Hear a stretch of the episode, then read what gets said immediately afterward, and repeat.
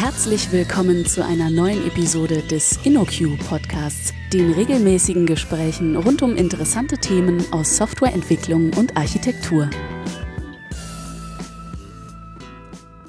Herzlich willkommen zum InnoQ Podcast. Äh, heute wollen wir über das Thema Service Meshes reden. Dazu habe ich mir zwei Gäste eingeladen. Zum einen die Hanna. Hallo, Hallo Hanna. Jörg. Und den Eberhard. Hi Jörg. Ähm, könnt ihr vielleicht ganz kurz mal dazu etwas sagen, was ihr bei uns macht und wer ihr seid? Ja, ich bin die Hanna. Ich äh, schreibe bei InnoQ gerade meine Masterarbeit zum Thema Service Mesh und freue mich sehr, dass wir jetzt darüber sprechen. Mhm. Genau, mein Name ist Ebert Wolf, ich bin Fellow. Ähm, ich mache Consulting, Training, Beratung und äh, Vorträge zu verschiedenen Themen und ich habe Bücher geschrieben, unter anderem zwei zum Thema Microservices. Mhm. Bevor wir direkt in das Thema einsteigen, vielleicht eine äh, Bemerkung auf der Metaebene. Wir haben bei der Vorbereitung gemerkt, dass das Thema sehr, sehr tief geht. Deswegen wird das äh, vermutlich ein Podcast aus zwei Teilen werden. Äh, wir werden uns im ersten Teil damit beschäftigen, äh, was ist eigentlich ein Service Mesh und äh, wie funktioniert das Ganze eigentlich? Und im zweiten Teil darauf eingehen, ähm, wie passt das zu aktuellen Architekturen? Wie sinnvoll ist das? Äh, und was sind da eigentlich alternative Vorgehensweisen? Fangen wir mit dem ersten Teil an. Ähm, was sind eigentlich die Herausforderungen von äh, Microservices und äh, wie könnten Service Meshes dabei helfen? Also für mich sind Microservices im Wesentlichen Module eines Systems und ähm, wir machen Modularisierung irgendwie schon super lange. Der Unterschied zu anderen Modularisierungsansätzen ist, dass ähm, Microservices typischerweise so als Docker-Container ausgeführt werden also getrennte Prozesse sind mit eigenem Dateisystem, mit eigenen IP-Adressen und dadurch habe ich die Möglichkeit, jedes Modul getrennt zu deployen. Neue Versionen, wenn ich also sage, ich habe eine Änderung im äh, im Bestellprozess, dann kann ich das Modul für den Bestellprozess als Microservice getrennt deployen von allen anderen. Und das ist, ähm, führt noch zu weiteren technischen Entkopplungen. Ich kann die zum Beispiel auch getrennt skalieren oder ich habe Sicherheitsvorteile, weil ich eben zwischen diese Systeme Firewalls einfügen kann und so weiter. Das wären für mich erstmal Microservices. Das führt offensichtlich zu ähm, technischen Herausforderungen. Es ist eben ein verteiltes System. Die Microservices müssen dann eben übers Netz miteinander sprechen. Das bedeutet, ich habe mehr deploybare Artefakte. Ich habe die ganzen Schwierigkeiten, die ich halt mit dem Netzwerk habe, unzuverlässiges Netzwerk, solche Geschichten. Und bestimmte Dinge gehen halt nicht mehr so einfach. Ich kann nicht sagen, ich nehme das Logfile des Systems, sondern ich habe irgendwie ganz viele Logfiles auf verschiedenen äh, Systemen rumliegen, die halt alle, die ich alle gemeinsam anschauen muss. Mhm. Dafür gab es ja sicherlich in der Vergangenheit auch verschiedene andere Ansätze. Was macht denn nun das Thema Service Meshes dabei so interessant? Äh, wie sind diese Service Meshes aufgebaut? Also ein Service Mesh ist erstmal eine zusätzliche Infrastrukturebene die ist dezentral. Das heißt, jeder Microservice ähm, bekommt ein, einen weiteren Prozess an, an die Seite, der getrennt ist, der aber, wenn man jetzt im Kubernetes-Umfeld ist, im gleichen Pod äh, sich befindet. Und ähm, dieser weitere Prozess ist ein Proxy. Mhm. Ähm, und dieser Proxy, äh, der, der kann sozusagen allen Netzwerkverkehr mitschneiden. Mhm. Und zwar den eingehenden und den ausgehenden. Und was bei dem Service Mesh ähm, eine Data Plane genannt wird, ist die, die gesamte Anzahl ähm, aller von diesen äh, Proxies, die ähm, mehr oder weniger auch das Sidecar-Pattern, äh, dem Sidecar-Pattern entsprechen. Ne? Also, dass man einen, einen weiteren Prozess neben eine Anwendung legt, ist mehr oder weniger das Sidecar-Pattern. Und das Service Mesh ähm, definiert eine Ebene, die aus diesen ganzen Sidecasts besteht. Und mhm. diese Ebene kann von einer zweiten Ebene äh, gesteuert werden und genutzt werden und das ist die Control Plane. Mhm. Okay. Ich kann mich von früher noch daran erinnern, dass wir sowas hatten wie aspektorientierte Programmierung. Äh, ist das jetzt sowas wie aspektorientierte Programmierung mit Infrastruktur? Ich finde das nicht abwegig, ja. Also es ist eben so, dass man ja bei, bei aspektorientierter Programmierung, bei EOP eben in jedem Methodenaufruf sich irgendwie reingehängt hat. Das ist hier eben analog. Und äh, hier sind es halt die, die Aufrufe übers Netzwerk. Mhm. Du, äh, Hanna, du hast das Thema Kubernetes an der Stelle erwähnt. Ist denn Kubernetes eine zwingende Voraussetzung dafür, dass ich äh, Service Meshes verwende? Das kommt darauf an, welche Implementierung von einem Service Mesh man nutzt. Es gibt ähm, Implementierungen, die Kubernetes voraussetzen, aber wir werden heute ähm, vorrangig über Istio sprechen. Ähm, Istio ist ein Projekt, das ähm, von Google und IBM äh, und von Lyft weitgehend getragen wird. Das ist ein Open Source Projekt, Mhm. ähm, das es, glaube ich, seit zwei Jahren ungefähr gibt. Und das, äh, das ist ähnlich wie Kubernetes ein Produkt, was aus einer internen Entwicklung von Google entstand Mhm. ähm, auch wie Kubernetes zum Beispiel, dass sie dann der Open Source Community m, zur Verfügung gestellt haben. Und ähm, bei Istio ist es so, dass es m, z- sich am, sag ich mal, in Kubernetes am wohlsten fühlt. Ja, aber man kann das auch in andere Umgebungen äh, Okay, einbinden. Gut. Was sind denn jetzt die Dinge, die ich durch ein solches Service Mesh gewinne? Ich würde jetzt erst, also wie Hanna schon sagte, man hängt sich halt über ein Proxy in den Netzwerkverkehr rein und daraus kann man erstaunlich viele Dinge einfach ableiten. Also man kann herausfinden, wie lang ein äh, Aufruf läuft und man kann auch herausfinden, welchen äh, Sta- HTTP-Statuscode der zurückgibt. Das heißt, man kann Monitoring machen auf Mhm. dieser Ebene. Äh, man kann Tracing machen, das heißt, ich kann irgendwie sehen, welcher Aufruf welchen anderen Aufruf verursacht hat und irgendwie schauen, wie das durch die Microservices durchläuft. Ähm, man kann von dort aus auch Locking machen, eben auf der Ebene von diesen äh, Access-Logs, die man früher auch hatte bei den, bei den Webservern. Und äh, man kann Fault Injection machen, also dafür sorgen, dass sich Services plötzlich so verhalten, als hätten sie einen Fehler. Ähm, man kann versuchen, sowas wie Resilience einzubauen, dass man halt eine höhere Widerstandsfähigkeit macht, indem man dort eben sagt, wir haben ein Timeout, sodass ein Aufruf nicht blockiert, sondern nach einem Timeout äh, abgebrochen wird. Es gibt so Security-Features, ich kann den Netzwerkverkehr verschlüsseln, ich kann Zertifikate verteilen. Ähm, ich glaube, das war es soweit. Mhm. Ein, noch eine Sache, die ein Service Mesh auch lösen kann, ist, ähm, sind so Routing-Angelegenheiten. Also man kann zum Beispiel Client-Side-Load Balancing machen. Ähm, man kann ähm, Canary Releases durch ähm, äh, Istio zum Beispiel abbilden, was mit Kubernetes eine, eine kompliziertere Angelegenheit ist. Mhm. Ähm, also bei Canary Release ist es so, man hat eine neue, ähm, neue äh, Version von einer Software zum Beispiel, wo man noch nicht genau weiß, wie die sich äh, tatsächlich verhält, wenn man sie deployt. Und bei einem Canary Release rollt man die halt ganz langsam und teilweise für bestimmte Nutzergruppen oder in bestimmten Teilen der Welt nur aus, vielleicht bei, mit einem Prozent und schaut sich dann die Metriken an und kann dann entscheiden, wie man damit weitermacht. Und das ist mit, mit Kubernetes On-Board-Mitteln aktuell nicht so einfach Mhm. möglich. Und wie äh, funktioniert dann ein solches Routing in Istio jetzt gerade aktuell?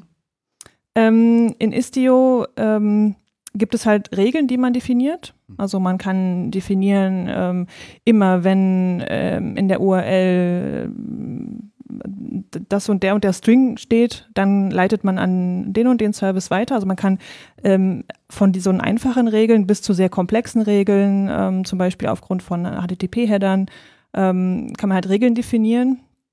Und diese Regeln, ähm, die kennen alle von diesen Proxys. Mhm. Ja, so dass man hat, man hat, man hat auch zentrale Komponenten, aber ähm, durch diese verteilten Proxys ähm, geht das Ganze halt ein bisschen effizienter. Wie lernen diese Proxys dann darüber, dass ich diese Regeln definiert habe? Gibt es da zentrale, also wie, wie funktionieren diese zentralen Komponenten? Genau, also es gibt äh, zwei unterschiedliche Dinge. Das, es gibt äh, Regeln, die sehr, ähm, die ähm, für ausgehenden Verkehr sind. Mhm. Zum Beispiel, wenn man, ähm, was Eberhard gerade schon gesagt hat, wenn man den Verkehr verschlüsseln möchte, Mhm. ähm, gibt es äh, Regeln, die, also wenn man so eine Regel zum Beispiel anwendet, ne, wenn, wenn wir als äh, DevOps-Team oder Entwicklungsteam sagen, wir möchten jetzt jeglichen Verkehr verschlüsseln, dann Mhm. gibt es eine Komponente, die diese Konfiguration synchron an alle diese Proxys verteilt. Mhm. Ja, wenn wir jetzt von Istio sprechen. Mhm. Ähm, Die heißt Mixer, glaube ich, oder? das ist der Ja. Pilot. Ach, das ist der Pilot. Okay. Mhm, genau. Ähm, spielen diese Komponenten dann auch beim Thema Monitoring eine Rolle mit? Wie funktioniert das da in dem Bereich? Also wie, wie monitort mein Service Mesh meine Microservices? Äh, Im Wesentlichen, indem eben die äh, Requests durch die ähm, Proxys durchlaufen, ähm, was eben bedeutet, dass ich sowas wie Latenzzeiten, Durchsatz und so etwas daraus relativ einfach ermitteln kann. Und äh, dadurch, dass eben bekannt ist, dass es das HTTP-Protokoll ist, bekomme ich auch raus, dass eben bestimmte Dinge äh, erfolgreich sind oder nicht. Dafür gibt es ja die HTTP-Statuscodes und es sollte eben so sein, dass irgendwie ein 500er mhm. dann passiert, wenn halt ein Fehler da ist und ein 200er, wenn alles gut ist. Und äh, darüber kann ich jetzt irgendwie Monitoring machen. Also ich kann irgendwie herausfinden, wie viele Requests sind durchgegangen, an welche URL, mit welchem Statuscode und so weiter und so weiter. Ähm, das ist nach meinem Empfinden auch etwas, was ähm, eine ganze Menge an ähm, Herausforderungen, glaube ich, schon beantwortet, weil in einer Microservices-Umgebung ist es nach meinem Empfinden wichtig zu sehen, wie sich das System gegenüber dem Benutzer verhält. Und diese Information bringt mir dafür schon eine ganze Menge an Informationen, also Latenzzeiten, solche Geschichten. Was ich logischerweise nicht sehe, ist, ähm, was innerhalb des Services selber vor sich geht. Das ist also dann für das Monitoring eine Blackbox. Ich kann ein paar zusätzliche Informationen natürlich rausbekommen. CPU-Auslastung oder sowas sind ja grundsätzliche Systemmetriken, die ich dann eher sowieso zusätzlich bekommen kann. Und ähm, konkret ist es dann so, dass im Bereich, also bei, bei Istio sozusagen in der Lösungsbox gleich noch ein Prometheus dabei ist, mit dem ich diese Metriken erfassen kann. Das Prometheus ist halt ein System, das gerade so im Kubernetes-Umfeld sich einiger Beliebtheit erfreut und multidimensional ist, sodass ich eben einzelne Metriken äh, aufschlüsseln kann nach dem, also nach dem, dem Händler, der das bearbeitet hat, nach der URL oder äh, nach dem Statuscode, sodass ich irgendwie Fragen beantworten kann, wie, wie lange hat denn nun der 500er üblicherweise gedauert oder so etwas. Also im Gegensatz zu 200ern oder wie lange hat dieser Service gebraucht im Gegensatz zu denen und so weiter und so weiter, dass ich das eben aufteilen kann. Und ähm, dazu kommt dann noch ein Grafana. Das ist im Wesentlichen etwas, wo ich dann Dashboards und grafische Auswertungsmöglichkeiten habe. Das ist in dem in Istio dann auch drin, sodass ich eigentlich an der Stelle ähm, mindestens sozusagen ein Blackbox-Monitoring inklusive, Aus inklusive Datenspeicherung, inklusive Auswertung aus dem Istio einfach rausbekomme, ohne dass ich jetzt irgendetwas tun muss. Also ich lasse halt einfach den Microservice da reinfallen und dann läuft eben das alles äh, schon von sich aus. Und das ist an der Stelle, glaube ich, ein, ein deutlicher Vorteil oder ein sehr, sehr nettes Feature. Das klingt natürlich jetzt auch ganz schön viel und auch relativ komplex. Wie äh, gestaltet sich denn die Installation von einem solchen Service Mesh im Moment? Also das, was Eva gerade gesagt hat, die Features, ähm, die man einfach so bekommt, mhm. die bekommt man, wenn man zum Beispiel Istio nimmt, die bekommt man ähm, sehr einfach bei den Setups, die wir uns hier angeschaut haben. Ne? Es gibt sicherlich auch Umgebungen, die ein bisschen spezieller sind. Aber ähm, Istio ist ja auch, ähm, ist ja auch mittlerweile hinter der 1.0. Mhm. Ja, das heißt, die empfehlen sich selbst auch für, die, für eine Produktionsumgebung und ähm, die haben auch sehr viel in Dokumentation und ähm, Erleichterung von dem Setup installiert. Man kann das mit, ähm, mit ganz normalen Kubernetes-YAML-Dateien mhm. machen.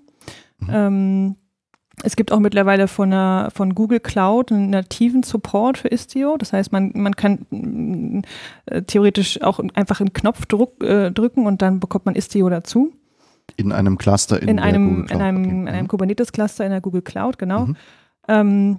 Und aber auch wenn man das von Hand macht, ähm, ist das eigentlich eine ziemlich einfache Angelegenheit. Mhm. Ähm, was man aber bei den Metriken dazu sagen muss, ähm, ist, dass man natürlich nur Metriken geschenkt bekommt, in mhm. Anführungszeichen, die jeder Service äh, von sich selbst mhm. ähm, einfach so äh, sammeln kann. Ja? Also es geht hier nicht um Business-Metriken, ähm, es geht nicht um individuelle Federcodes, die in, mhm. einer, in, einem JSON, in einem Body mitgeschickt werden, sondern es geht um ganz allgemeine ähm, Metriken, sowie Latenzzeiten ne? mhm. ne? und wohin geht der, die Anfrage, woher kommt sie, solche Sachen. Die bekommt man ähm, ohne irgendetwas zu tun und auch mhm. ganz wichtig, auch ohne diese Anwendung, die diese Metriken ja ähm, produziert indirekt, mhm. Ohne da einen Finger zu rühren. Mhm. Das ist eigentlich das, okay. das, das Tolle an einem Service Mesh. Ah ja, okay, das klingt spannend. Ähm, jetzt gibt es ja neben äh, Monitoring und Routing, was wir schon behandelt haben, noch so ein paar andere Dinge, die Eberhard am Anfang schon genannt hatte, zum Beispiel das gesamte Thema Resilience. Ähm, wenn Microservices miteinander kommunizieren, äh, dann muss man auch darauf, darauf, achten, dass sie eben verteilt sind und auch mal zeitweise ausfallen können. Äh, wie wird äh, dieses Thema durch das Service Mesh unterstützt? Genau, also wenn man jetzt ähm, mit, mit anderen Lösungen ähm, eine Widerstandsfähigkeit, ne, was ja Re Resiliency ähm, eigentlich ist, implementiert, dann geht man meistens hin und nimmt äh, eine Library. Da war ähm, vor einiger Zeit Histrix eine ganz, ähm, ganz spannende Angelegenheit, was mhm. aber mittlerweile auch nicht mehr maintained wird. Mhm.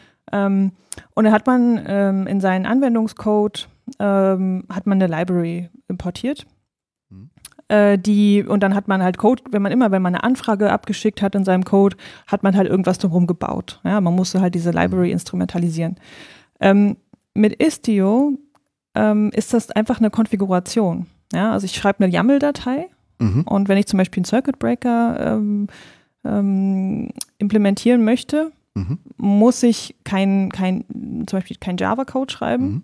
sondern ähm, ich, äh, ich konfiguriere ähm, zwischen zwei Services oder ich konfiguriere das immer, wenn ein bestimmter Service angefragt wird, sage ich, okay, wenn der ähm, innerhalb von fünf Minuten mir zehnmal einen Fehler gibt, mhm. dann, dann frage ich den erstmal für weitere zehn Minuten erstmal nicht an, damit er sich erholen kann. Ja, mhm. Das ist ja die Aufgabe von einem Circuit Breaker, einen fehlschlagenden Service nicht weiter in die Knie zu zwingen, indem man mhm. Anfragen wiederholt oder indem man halt, ne, indem sich so ein Stau vor dem Service ergibt, sondern man versucht, den so ein bisschen in Ruhe zu lassen und das ist etwas, was man mit Istio mhm. mit einer Konfiguration macht. Und was das auch bedeutet ist, ähm, ich kann meinen Circuit Breaker ähm, zu einem Zeitpunkt ändern und kann mhm. meine An muss meine Anwendung nicht anfassen. Ja? Ich muss meine mhm. Anwendung nicht neu deployen.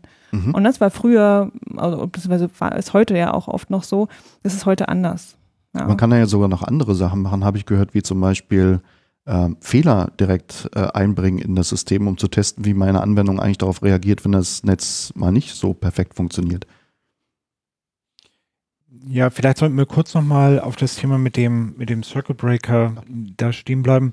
Ähm, Im Bereich, also was ich äh, erst einiger Zeit verstanden habe, ist, wie, wie Hanna ja schon sagte, dass der Circuit Breaker eigentlich dazu da ist, um den Empfänger der Nachrichten oder den, den äh, Server sozusagen zu schützen. Das heißt, ich baue dort eben äh, eine Request-Pipeline ein und schaue nach, dass dort nicht zu viele Requests irgendwie warten und dass an der Stelle, wo der halt irgendwie ein Problem hat, er halt rausgenommen wird. Auf der anderen Seite ist auf dem der Senderebene ist möglich, sowas wie Retries einzubauen, dass ich sage, es wird eben nochmal mhm. aufgerufen. Mhm. Und äh, das sind Funktionalitäten, die äh, sonst üblicherweise eher noch in den Circuit Breaker reingehen, also wo man irgendwie sagt, dass eben auch der Client dort äh, noch gewinnen soll und äh, geschützt werden soll und ähm, bei, bei äh, Istio oder dem, dem Envoy-Proxy ist es eben dann so, dass das ein bisschen aufgeteilt wird, also zu den kleinen Funktionalitäten und zu den Server-Funktionalitäten und dass da eben zwei Mechanismen eigentlich sind, die dafür sorgen, dass da halt Resilienz entsprechend erhöht wird an der Stelle. Mhm. Okay, alles klar. Mhm. Eberhard hat gerade äh, das Wort Envoy äh, äh, gesagt. Das haben wir noch gar nicht erwähnt, dass mhm. ähm, Istio ist ein Service Mesh, ähm, was ja bedeutet, dass es aus einer Control Plane, einer Data, Data Plane ähm, besteht und die Data Plane aus verschiedenen Proxys. Und ähm, Istio hat sich gesagt, äh, wir schreiben den Proxy nicht neu, weil es gibt einen guten mhm. und der ist von Lyft. Das ist eine, ähm, eine Firma, die hier in Deutschland hier nicht so bekannt ist, aber in den USA das ist eine Alternative äh, zu Uber, Genau, ich, ne? es, ist, mhm. es ist so eine Ride-Hailing-Firma. Äh, äh, und ähm, die haben Proxy schon entwickelt und damit ähm, ist auch ein CNCF-Projekt, also ein Cloud Native Computing Foundation Projekt. Und Istio hat äh, benutzt diesen Proxy, die haben sie so ein bisschen geändert, aber ähm, der, der läuft im Hintergrund. Nur mal so als Einwurf. Mhm. Okay. Ähm, und kann auch Fehler reinpacken. Genau. Um den Punkt nochmal reinzubauen. Aber gut, wahrscheinlich ist das gar nicht so sehr spannend. Ein anderer äh, interessanter Aspekt ist das Thema äh, Security zwischen Microservices. Was bietet mir ein Service Mesh an der Stelle noch zusätzlich? Ähm, also da gibt es verschiedene Dinge. Ähm, zum einen kann ich mit einem Service Mesh kontrollieren, welcher Service welchen anderen anfragen darf. Mhm ähm, immer wenn man solche Sachen tut, dann muss man sich ziemlich sicher sein, dass man die Services äh, identifizieren kann. Ne? Also ich kann ja keine Regel festlegen, wenn ich nicht überprüfen kann, ob ein Service wirklich der Service ist, der er behauptet zu sein. Ähm, deswegen äh, integriert auch äh, Istio das Konzept von Identität. Ja, also es gibt ein Verfahren, dass immer wenn ein, ähm, wenn ein, ein, ein neuer Pod startet, dass ähm, dass sichergestellt wird, dass dieser Pod ähm, derjenige ist, der angibt zu sein. Mhm. Ähm, dafür gibt es Zertifikate ähm, und das ist nämlich die dritte Komponente von der Istio Control Plane.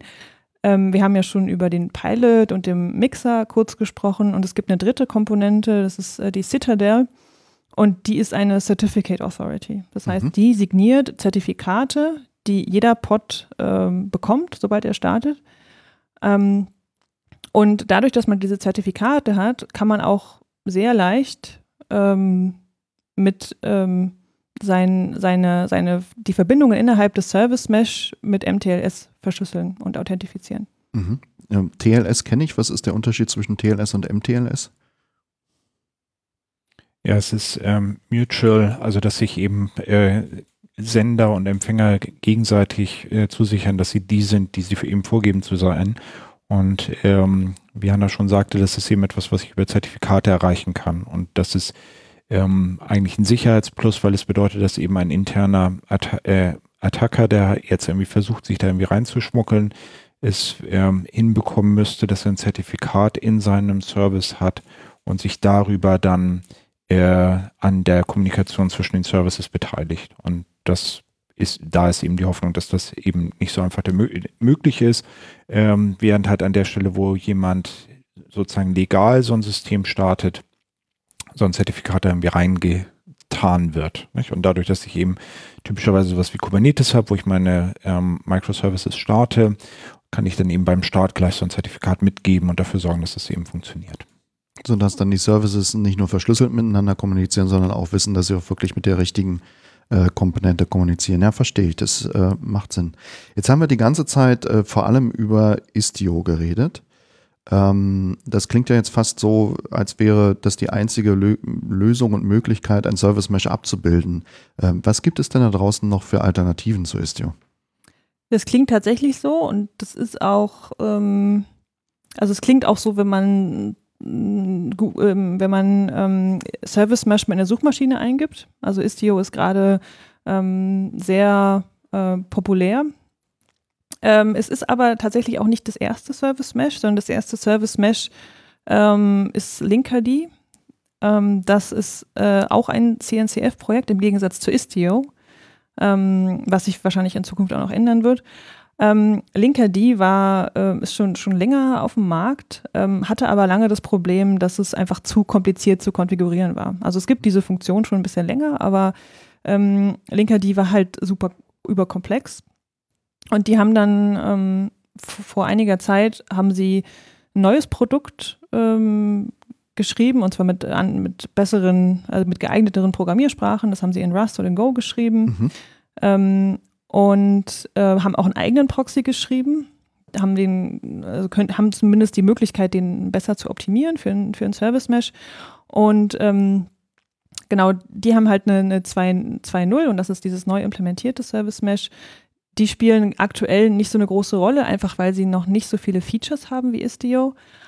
Aber ähm, da kann man gespannt sein, was da passiert. Also in Istio fließt gerade sehr viel Energie und auch die Open Source Community ist da sehr aktiv, aber auch Linkerd 2 ist ein Open Source Projekt und ähm, mhm. es könnte durchaus sein, dass da noch sehr viel Interessantes von denen kommt. Mhm. Gibt es noch weitere Alternativen, die man vielleicht erwähnen sollte? Ja, es gibt tatsächlich sehr viel, ähm, was sich in dem Bereich tut. Ähm, es gibt einige ähm, API-Gateways, die so ein bisschen umsatteln oder die, sag ich mal, einen Service-Mesh-Modus anbieten. Ähm, zum Beispiel Kong ist da ein Beispiel. Es gibt auch von Console ähm, ein, eine, ein, ein Service-Mesh-Modus. Mhm. Ähm, es gibt auch äh, Service Meshes, die auf Istio aufsetzen, die das halt noch so ein bisschen ähm, dekorieren. Mhm. Äh, könnte man sagen, das ist zum Beispiel Aspen Mesh. Ähm, und dann gibt es von äh, den Cloud-Anbietern direkt, also zum Beispiel AWS äh, mhm. hat ein eigenes Service Mesh. Mhm. Ähm, auch diesen, also man kann von allen ähm, Service Meshes eigentlich sagen, dass die in einem sehr jungen ähm, Status sind, was, was, auch was die Features angeht. Da ist Istio schon die Ausnahme obwohl auch Istio viele Features in Alpha und Beta hat. Das muss man immer, muss man immer auf die Webseite schauen und sich angucken, welches Feature man in Produktion benutzen möchte. Ähm, genau, und es äh, gibt neben AWS gibt es auch noch Azure, die haben auch ein eigenes Service Mesh Angebot. Also das heißt, alle großen Cloud-Anbieter, API-Gateway-Anbieter, die meisten springen gerade auf den äh, Zug der Service-Meshes auf. Ähm, jetzt äh, haben wir ungefähr einen groben Überblick darüber, äh, wie Service-Meshes funktionieren. Ähm, das klingt ja alles äh, danach, als wäre so ein Service Mesh wirklich so ein magisches Ding, wo man in seiner eigenen Anwendung gar nichts selbst äh, mehr machen muss. Gibt es denn auch Aspekte, wo man seine eigene Anwendung äh, auf so ein Service Mesh anpassen muss? Ähm, also es gibt nicht sowas, dass man irgendwie eine, so eine Istio-Library oder sowas hat, die man irgendwie in seine mhm. Anwendung reinziehen muss. Ähm, aber es gibt eine Sache, die ein Service Mesh nicht alleine hinbekommt. Da muss man mhm. dem so ein bisschen helfen.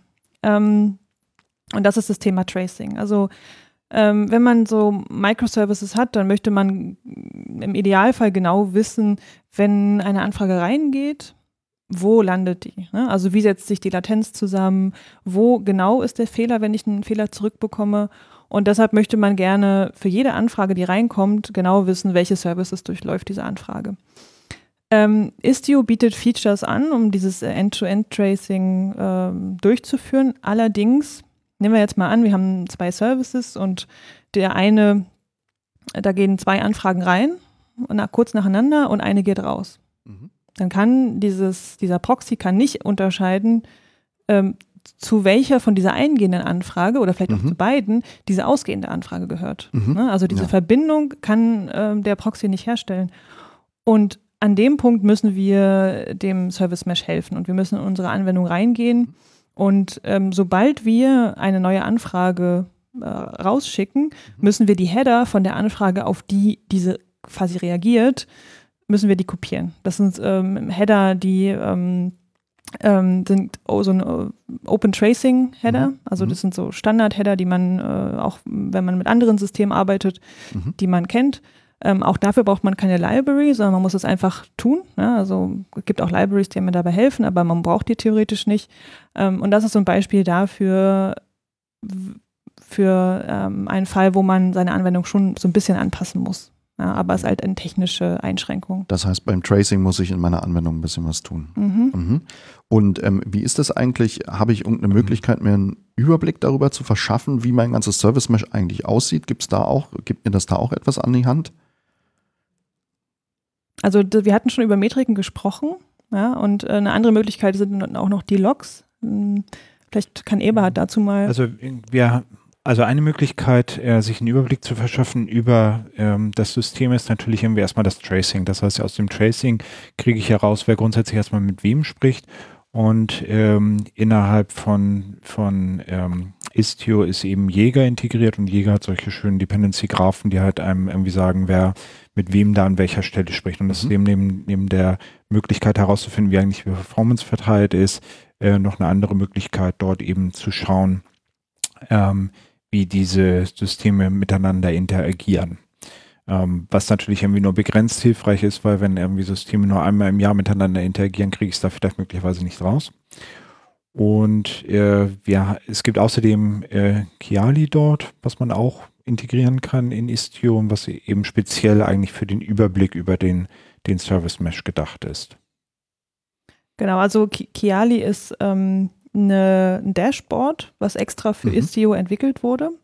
Das kommt auch mit der aktuellen Istio-Version, kommt das auch mit, wenn man es äh, konfiguriert. Also man kann sagen, ich möchte jetzt Istio installieren mit Kiali. Mhm. Ähm, Kiali ähm, visualisiert ähm, die einige Features von dem Service Mesh. Also zum Beispiel kann man sich in Kiali auch diesen Graphen anschauen. Also mhm. man kann sich anschauen, welcher Service redet eigentlich mit wem. Ne? Oder zum Beispiel auch, wenn man äh, einen A-B-Test macht oder so, kann man auch sehen, welcher Service redet mit welcher Version von welchem Service. Mhm. Ähm, ähm, also eine, eine, grafische Funktion, aber man kann zum Beispiel auch äh, teilweise sich Konfigurationen ähm, validieren lassen. Also man kann schauen, habe ich hier irgendwelche, irgendwelchen Quatsch konfiguriert. Das funktioniert noch nicht für alles, aber für einen Teil schon. Man sieht auch, ähm, wo habe ich einen Circuit Breaker drin, ja, wo mhm. habe ich eine verschlüsselte Verbindung zum Beispiel. Also da, das ist äh, ein, ein Dashboard, was optimiert ist für Istio. Mhm. Und das macht, ähm, macht die Arbeit mit Istio sehr viel einfacher, weil ähm, die, diese Konfiguration zu schreiben, ist ähm, überschaubar. Man muss da so ein bisschen ähm, sich gewöhnen an die API und so. Aber ähm, Kiali hilft einem wahnsinnig dabei, ähm, rauszufinden, was äh, hat das funktioniert, was ich da gerade wollte, ähm, oder auch Fehler zu finden. Okay, cool. Sehr schön. Vielen Dank. Ich glaube, ich habe äh, für mich und ich hoffe auch äh, für die Hörer da draußen einen recht guten Überblick jetzt äh, davon erlangt, was äh, so ein Service Mesh eigentlich ist und wie das Ganze funktioniert.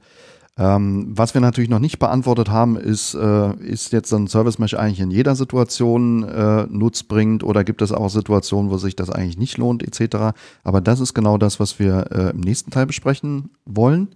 Für heute sage ich erstmal vielen Dank fürs Zuhören und ähm, bis zum nächsten Mal. Ja, danke. Tschüss. Vielen Dank für das Herunterladen und Anhören des InnoQ Podcasts. Mehr Episoden und weitere Informationen finden Sie unter innoq.com/podcast. Wir freuen uns über Feedback, sei es Kritik, Lob oder Vorschläge für zukünftige Episoden, per E-Mail an podcast@innoq.com oder als Kommentar auf der Website.